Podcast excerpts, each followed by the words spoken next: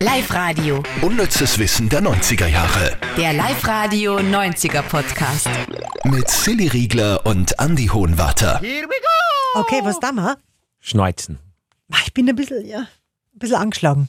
Gell? Ja. Ich Aber klinge es so ist- schon, als war ich immer verkühlt, weil meine Stimme generell eher heiser ist, aber jetzt ist ein bisschen Aber es ist nicht dramatisch, oder? Oder ist es?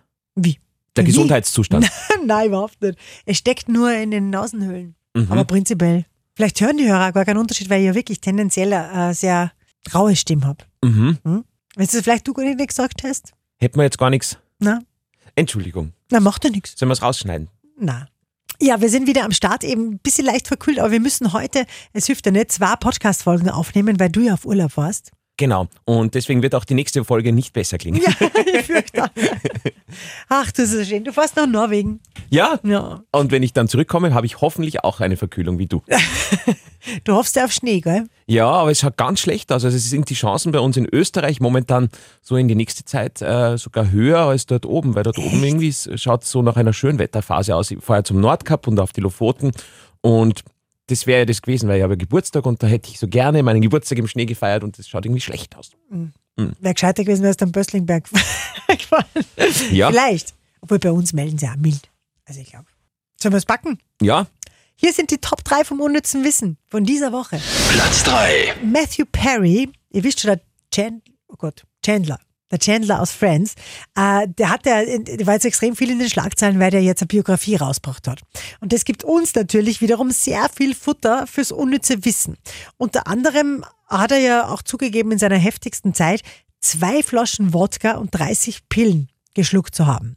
Am Tag. Muss man dazu sagen. Wahnsinn, Ja. oder? Und jetzt hat er äh, ausgepackt, wer von seinen Kollegen ihn als erster darauf angesprochen hat. Das finde ich schon bemerkenswert. Und es war tatsächlich Jennifer Aniston, die ist eines Tages während der Dreharbeiten zu ihm hin und hat gesagt, hey, wir wissen alle, dass du trinkst. Äh, sie hat dann auch gesagt, ich hilft dir da dabei, dass du da irgendwie wieder rauskommst. Also sie war da eine große Stütze, hat es aber schlussendlich ja nicht ganz geschafft. Wie du schon gesagt hast, bei Matthew Perry ist es ja so weit gegangen, dass er mit 49 im Koma gelegen ist, wegen seiner ganzen Drogengeschichten. Und äh, da ist ja sogar, darf man das sagen, Ja. äh, der Dickdarm geplatzt. Mhm. Das kann man schon sagen, weil es, Boah, es ist schon... es zeigt einfach, wie gefährlich Drogen sind. Mm. Platz 2. Oh, jetzt haben wir was für die Physiker unter uns. Sie sind nur nicht unter ich uns. wollte gerade sagen, ich habe gerade überlegt, ob da irgendein Physiker zuhört. Falls ein Physiker zuhört, podcast at liveradio.at. Wir freuen uns über Feedback. Kann ja sein, dass wir jetzt einen kompletten Blödsinn reden, denn es geht ums Weltall.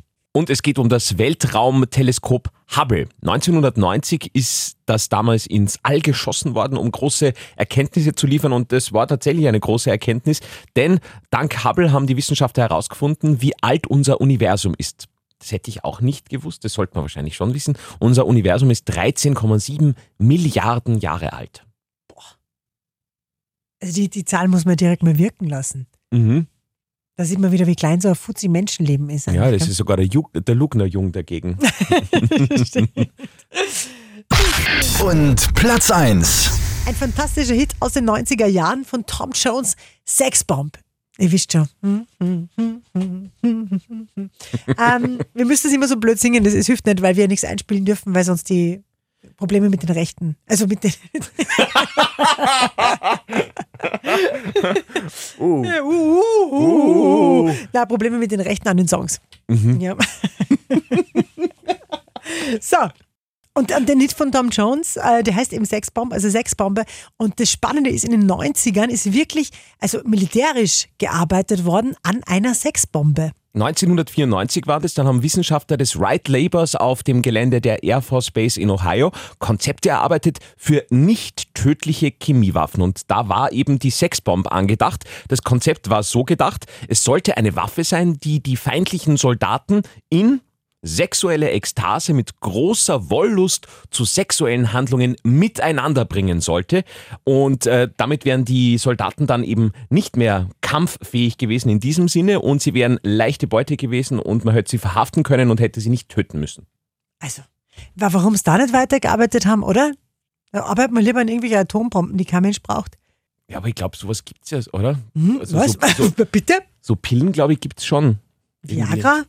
Na, na, na, so, so Willenlospillen und so, habe ich mal gehört, dass man sowas Also Aber nicht vielleicht ist, K.O.-Tropfen, das ist ja wieder. Ist ja na, furchtbar. aber anders. Also sowas, äh, vielleicht ist es nicht in diesem militärischen Sinne weiterverfolgt worden, aber sowas gibt es schon, dass man seine sexuellen Hemmungen äh, verliert und sie überhaupt auf nichts mehr konzentrieren kann, weil man so, Woher weißt denn du das? das habe ich gelesen. Wo denn? Wo liest man denn sowas? Weil, na, weiß ich nicht. Na, ein Wir Freund hat müssen mir es ja das, nicht. Ah, also ein Freund. ein Freund hat mir das Ah, erzählt. oder ein dass es, Bekannter vielleicht. Oder, ja, ja, mm, der Cousin davon. ja, genau. Na, aber gibt es wirklich, glaube ich. Gut, kommen wir mal zum Werbungsraten der 90er. Ich spiele ein paar Sekunden vor von einem 90er Werbeclip und du sagst mir, welcher er das ist. Das war jetzt keine deutsche Sprache, aber du weißt, was ich meine.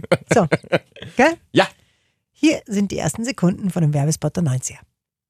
Grüß dich. Grüß dich, Was ist denn das? was Neues? Was ist denn das? Ah, ah, ah. Das ist. Ich glaube, ich habe seit sieben Wochen keinen Erfolg mehr gelandet, aber jetzt weiß ich es. Es ist Milka Tender, oder? Stimmt. Was ist denn das? Was Neues? Und was? Ganz lockeres, feines Biskuit mit Haselnusscreme und zarter Alpenmilchschokolade. Na, magst kosten? Hm? Mmh, ein Kuchen von Milka? Besser könnte ich's auch nicht machen. Tender. Milka hat jetzt Kuchen, den müssen Sie versuchen. Aber wem das eingefallen ist, Milka hat jetzt Kuchen, den müssen sie versuchen. Oh, das ist aber gut. Da hat es noch eine Werbung gegeben, auch eine Milka Tender, wo das kleine Mädchen rein ist und wo der kleine Bub aber hinter der Pudel gestanden ist. Ja. Und wo sie dann gesagt hat, gib nicht so an, gib mir gleich zwei. Ja, stimmt, stimmt. Das war, glaube ich, wahrscheinlich bei der Produkteinführung von Tender, weil das klingt so, als wäre Tender da ganz neu gewesen. Ja, genau, ist gerade erklärt worden. Ich weiß, damals hat es ja Yes in Deutschland gegeben. Das war kleine Der- Torte statt äh, vieler Genau. Worte. Und es hat es bei uns sowas in Österreich ja noch gar nicht gegeben. Also war Tender, glaube ich, der erste Kuchen, so wahrscheinlich. Aha. Mhm. Alter, Alter, Mama, nicht schlecht viel wenig gelernt. Entschuldigung, ich glaube, ich Vor allen Dingen in bestecke da Deutsch. Schnupfen jetzt. Aber viel mehr davon gibt es in der nächsten Folge, weil die zeichnen wir jetzt am Anschluss auf. Hm. Super. Unnützes Wissen der 90er Jahre. Der Live-Radio 90er Podcast. Ah, Mamma mia.